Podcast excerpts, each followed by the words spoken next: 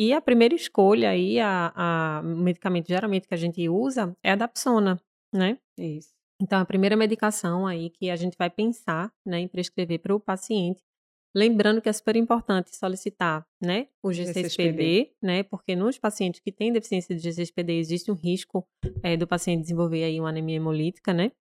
E aí, solicitou G6PD, ok, paciente não tem deficiência, você vai começar a Dapsona, geralmente começa aí 25, 50 É, miligramas. começa devagarinho e vai, vai subindo, né? E vai aumentando isso, e vai manter aí, deixar uma manutenção de em torno de 100, né? Isso. Essa questão de dose é, é muito tatear o paciente, Claro, né? Não né? é uma coisa assim Como de... qualquer medicação, o objetivo é controlar a doença com a menor dose possível. Então, Exatamente, se ele controla mesmo. com 50, para que, que eu vou aumentar? Tá ok, a gente segue o jogo. Mantém, Né? Mantém, mas às vezes precisa subir 75, 100, é- é- geralmente 100, a maioria das vezes resolve, né?